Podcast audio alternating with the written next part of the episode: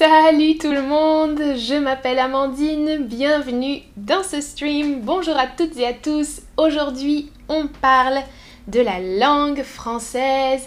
On continue notre série sur les caractères spéciaux. Bonjour Thomas dans le chat, je vais bien, merci, merci Jim. Euh, oui, je viens de rentrer de vacances et je recommence les streams un peu techniques aujourd'hui parce qu'on parle euh, d'un signe, d'un caractère spécifique de l'alphabet français. On dit aussi un signe diacritique. On en a parlé dans le stream sur le tréma. Si vous ne l'avez pas vu, vous pouvez le regarder.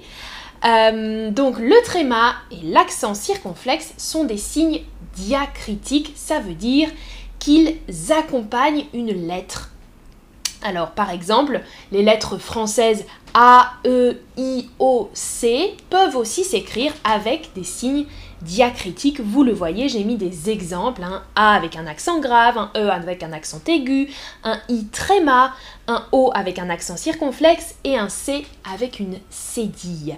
Voilà, donc signe diacritique, caractère spécial, accent. Aujourd'hui, on parle de l'accent circonflexe.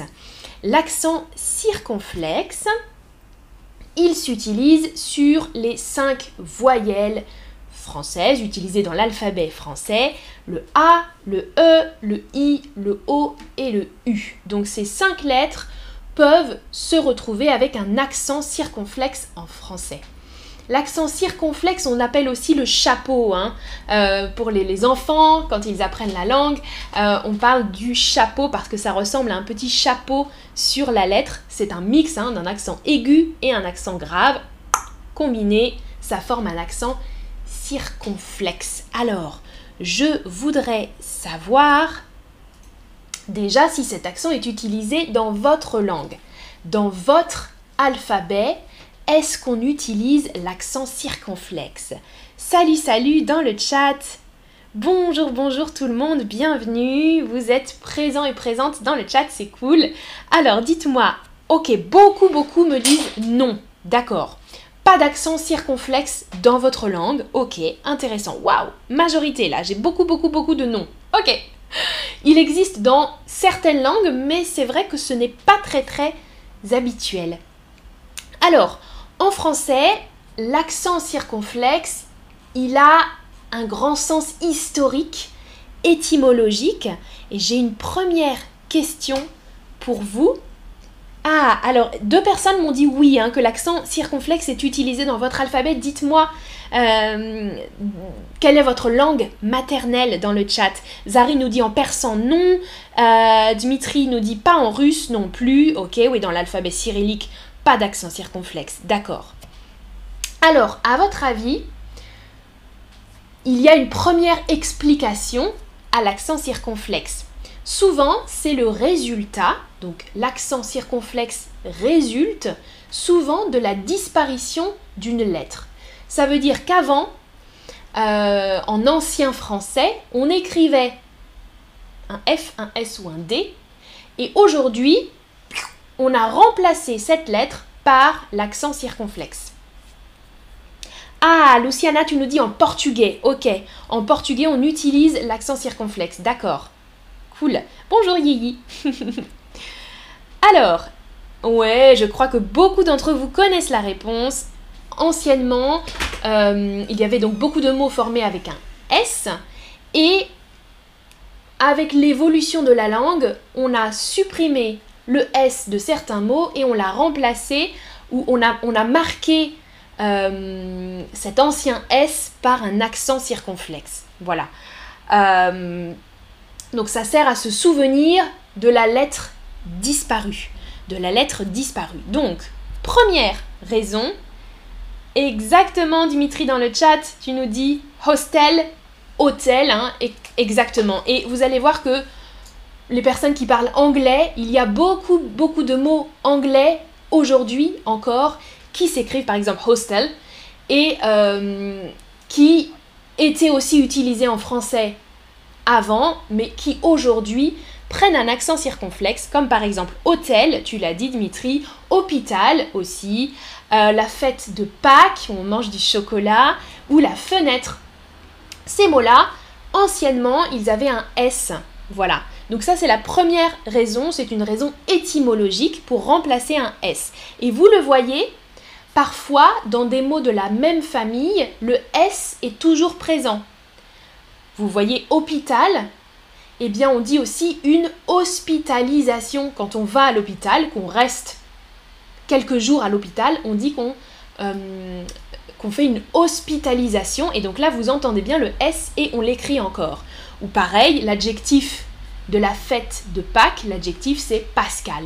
Par exemple, à Pâques, on mange euh, un agneau, de l'agneau pascal, on va dire. Voilà. Fenêtre, pareil, défenestrer.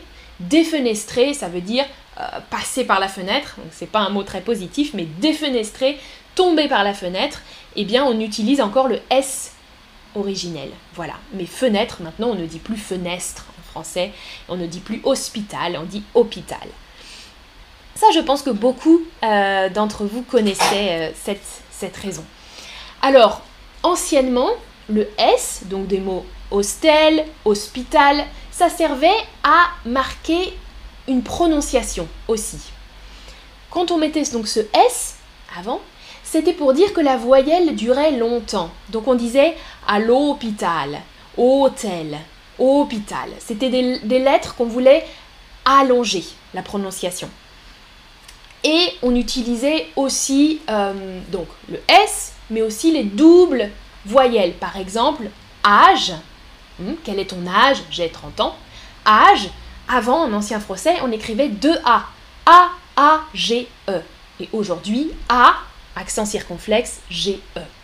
Vous voyez, donc il y, a, il y avait beaucoup, beaucoup de, euh, de prononciation, un, rôle euh, dans la prononciation. Maintenant, comme je vous l'ai dit, hein, en anglais, voilà, si vous trouvez des mots anglais, par exemple, euh, qui s'écrivent aussi en, français, donc on a dit hôpital, mais par exemple, request, request, en français, on a le mot requête, euh, task, une tâche, forest, la forêt, beaucoup, beaucoup de mots anglais. Euh, peut-être pas gâteau, Marie. Tu nous dis gâteau, mais alors là, gâteau, c'est, je pense, différent. Je crois pas que ça remplace un S.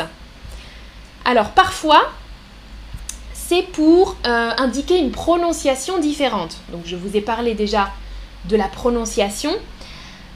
Euh, dans le passé, dans le passé, avec l'ancien français, il y avait beaucoup plus de différences de prononciation, par exemple, entre une voyelle courte et une voyelle longue, une voyelle ouverte, une voyelle fermée. Il y a encore aujourd'hui des distinctions, mais beaucoup moins. Donc par exemple, euh, hôtel, on ne, fait plus, on ne fait pas vraiment de distinction comme on pouvait le faire avant. hôpital, hôpital, ça devait être beaucoup plus long avant. Je vous ai donné deux exemples. Deux exemples où on peut encore faire la distinction. Euh, par exemple, le mot patte. Patte, donc pour les animaux, ce sont les, bras et les jambes, hein, les pattes du chien. On va dire les pattes et manger des pâtes. Il y a une légère distinction, mais presque plus personne ne fait cette distinction. Les pattes, les pattes. Hmm, vous entendez pattes, pattes. Ah, c'est un peu plus loin dans la gorge. Pattes, pattes. Mais plus personne ne fait cette distinction. Un autre mot, jeune, donc une personne qui est jeune, euh, qui a, je sais pas moi, 15 euh, ans, 20 ans, 30 ans, jeune. Et le jeûne, le jeûne, on devrait dire, hein, jeûne, jeûne, euh, ça consiste à ne pas manger, rester pendant, pendant une, certaine période de temps sans manger. Ça, c'est, on dit faire un jeûne ou jeûner. Jeûner, c'est le verbe.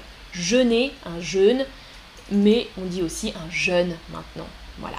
Donc il y avait beaucoup plus de distinction de prononciation avant, et surtout, je pense que vous le savez peut-être, en France, la France est un grand pays, il y a des différences de prononciation selon les régions. Donc au nord, au sud, on ne va pas prononcer les mots de la même façon. À l'est, à l'ouest, pareil. Donc là voilà, cette question de prononciation, c'est un petit peu difficile à savoir. Par exemple, le la couleur rose, moi je prononce rose, mais des personnes du sud vont dire rose. Rose, rose. vous entendez la différence? Et là, si vous allez dans le sud à Toulouse, par exemple, les gens vont dire rose. Ah, j'aime bien ton t-shirt rose. bon, j'exagère, hein, mais, mais vraiment, il y a des distinctions comme ça et qui ne sont pas forcément liées aux accents marqués. Hmm. On peut avoir un accent circonflexe, euh, par exemple un rôle, R-O, accent circonflexe, L-E, mais les gens du sud vont dire rôle. Ils ne vont pas le prononcer pareil. Donc, question de prononciation, c'est un petit peu complexe.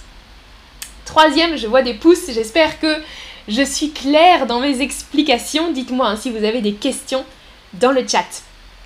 Zari nous dit allô, oui exactement, allô. On écrit ça aussi avec un accent circonflexe. Euh, alors, troisième, là c'est important, on utilise l'accent circonflexe pour indiquer un sens différent. Donc des mots, deux mots par exemple, qui vont s'écrire avec les mêmes lettres, exactement les mêmes lettres, mais qui n'ont pas le même sens, on va les distinguer avec un accent. Vous voyez par exemple les mots cru, du, jeune, mûr, sûr. Je vais vous donner des exemples juste après, mais ces deux mots sont totalement différents. Cru, cru, du, du, c'est très différent.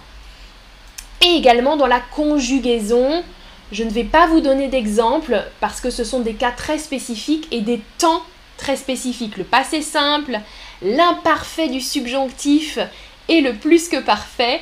Donc c'est des conjugaisons euh, d'un niveau assez élevé de français. Mais voilà, dans euh, ces conjugaisons-là, on utilise l'accent circonflexe pour distinguer deux conjugaisons différentes. Voilà, ça c'est juste à savoir. Mais par contre, regardez cet exemple. Tu es sûr que le raisin mûr est sur le mur? Vous voyez ici quatre mots, deux fois deux mots, sur avec un accent circonflexe et sur sans accent circonflexe, mûr avec accent et mûr sans accent. Vous comprenez le sens de cette phrase? Dites-moi dans le chat si vous comprenez. Tu es sûr que le raisin, c'est le fruit, mûr est sur le mur Tu es sûr, c'est comme tu es certain, tu es certaine que le raisin, donc le fruit, le raisin mûr. Un fruit mûr, ça veut dire un fruit qu'on peut manger. Euh, si le fruit n'est pas mûr, euh, oh, c'est pas bon à manger. Hein. il est trop vert encore. Il est, trop jeune, le fruit. Un, un fruit mûr, c'est le bon moment pour le manger. Le raisin mûr est sur, posé sur la position, le mur. Hmm, un mur, par exemple, euh, là, derrière moi. Un mur. Voilà. Ah, Luciana dit bien compris, super. Et Marie nous met un petit clin d'œil. Parfait. Alors, j'ai des questions pour vous. Ah, Andrea dit, vous pouvez répéter. ah, Jim nous fait une traduction. Alors, on the walk, non, pas on the walk, on the, wall, tu veux dire, hein, mais je pense que tu as fait une petite euh, euh, erreur de frappe, Jim, mais c'est ça. Exactement. Tu es sûr que le raisin mûr est sur le mur. Et Andrea me demande est-ce que tu peux répéter alors quelle partie Andrea veux-tu que je répète euh, Simplement, important à savoir, l'accent circonflexe, donc cet accent-là, il permet de distinguer deux mots qui ont la même orthographe, qui s'écrivent avec les mêmes lettres, par exemple S-U-R et S-U, accent circonflexe R, ça ne signifie pas la même chose. Voilà. Alors, question pour vous. Ça me... Hmm, de te demander ça. Ça me gêne. Hmm? Alors, mais comment écrire gêne? Ça me gêne de te demander ça. Vous voyez ici, il y a deux accents différents. Ah, Andrea, tu as compris. Super. Le mur, tu as compris. Ouais. Le mur, ça c'est derrière moi. Hein. Ça c'est un mur. Et l'adjectif mûr, ça veut dire que le fruit est bon à manger. Mûr. Sur. Exactement. Ouais. Alors, là, ça me gêne de te demander ça, ça m'embarrasse. Hmm? On parle ici du verbe gêner Bravo, bravo. On utilise ici l'accent circonflexe. Être gêné, ou le verbe gêner, ou bien une gêne, c'est une sensation de malaise. Hein. Je suis un peu gêné, oh, je suis un peu timide, je suis gêné, je, ressens une gêne. Mais avec un accent grave, ça signifie une portion d'ADN. Hein. Dans la, biologie, euh, voilà, dans les sciences, on va dire un gène avec un accent grave, mais une gêne, c'est une sensation de malaise. Donc attention, ce n'est pas la même chose. Les accents peuvent distinguer permettre de faire la distinction entre deux mots. Prochaine question pour vous. Alors, si j'arrive à lancer la question. Voilà. J'ai cru que le pain était cuit, mais il est cru. Alors, dans quel sens on écrit ces deux mots cru? J'ai cru que le pain était cuit, mais il n'est pas cuit, il est cru. Je vois des emojis de tête qui explosent. Là, j'espère que ça va, j'espère que vous comprenez bien. Alors, j'ai cru, on parle ici du verbe croire. Le verbe croire au passé, au passé composé, ça donne j'ai cru, C-R-U, que le pain était cuit, mais il est cru avec un accent circonflexe. Ça, c'est le contraire de cuit. Ok? Donc, quand je prépare mon gâteau ou mon pain, tchac, tchac, tchac, tchac, tchac, je mets les ingrédients, la farine, hop, j'ai mon pain cru. Je le mets au four. Ah, il est cuit, je peux le manger. D'accord? Cuit, cru. Prochaine question. Je crois que c'est la dernière ou l'avant-dernière question. Tu as déjà fait un ah, alors c'est un mot que j'ai employé tout à l'heure. Ok, Andrea nous dit très bien et Tidia dit trop facile à comprendre. Super, Tidia. alors, est-ce que vous avez déjà fait un Comment appelle-t-on? Ah, Trépenote nous dit pâte. Non. Je ne cherche pas le mot pâte. Je cherche le mot qui signifie ne pas manger. Très bien, Dimitri. Ah, beaucoup me disent pâtes, non. Ah oui, j'ai mis le même emoji que les pâtes. Ok, pardon, c'est ma faute. C'est ma faute. Je cherche le mot qui signifie ne pas manger. Ne pas manger pendant une grande période. Mais pardon, parce que ce n'est pas facile, j'ai mis l'emoji pâtes. Et ceux qui m'ont écrit pâtes avec un accent circonflexe, c'est bien. un jeune, je cherchais le mot jeune, exactement. Mika Morgante m'a dit aussi jeune, parfait. Luciana, c'est bien. Jim aussi, attention les lettres dans l'autre sens. J-E-U, accent circonflexe. N-E, exactement, un jeune. Tu as déjà fait un jeune avec un accent circonflexe. Parfait. Et là, je vois plein de bonnes réponses. Armanda, Lovely Dress, Tidia, super. Attention, quelqu'un m'a dit gêne. Gêne, c'est différent. Hein. on est gêné, on est embarrassé, mais faire un jeûne, c'est ne pas manger. Alors, dernière question, avec le petit mot dû, j'ai dû faire des recherches pour préparer le stream. Je pense que ça va être facile pour vous. Ici, je cherche donc le verbe devoir au passé composé devoir faire des recherches. J'ai dû faire des recherches pour préparer le stream. Ah, c'est difficile. Mais au passé composé, on utilise justement l'accent circonflexe pour faire la distinction avec l'article du. Hmm? Je mange du pain. Je mange du pain, des U. Mais j'ai dû faire des recherches. Ça, c'est le verbe devoir au passé composé. Et pour ça, pour faire la distinction, on rajoute un accent circonflexe pour ne pas mélanger les deux. Mhm. D-U accent circonflexe. Ah, merci Tidia qui nous dit J'ai adoré la leçon d'aujourd'hui, super. Et Nayara, tu as écrit le verbe devoir, merci, c'est vrai, hein, le verbe devoir et ça donne j'ai dû, D-U accent circonflexe. Voilà un petit rappel avec les trois utilisations principales de l'accent circonflexe. Pour remplacer un S qui était utilisé dans le passé, pour indiquer une prononciation différente, mais ça, Pas la peine de trop mémoriser parce qu'il y a beaucoup de différences dans les régions françaises encore. Et pour indiquer un sens différent. Merci beaucoup d'avoir participé dans le chat et bravo pour vos bonnes réponses euh, au quiz, c'est super. Euh, je fais un autre épisode, je crois, cette semaine euh, de caractères spéciaux.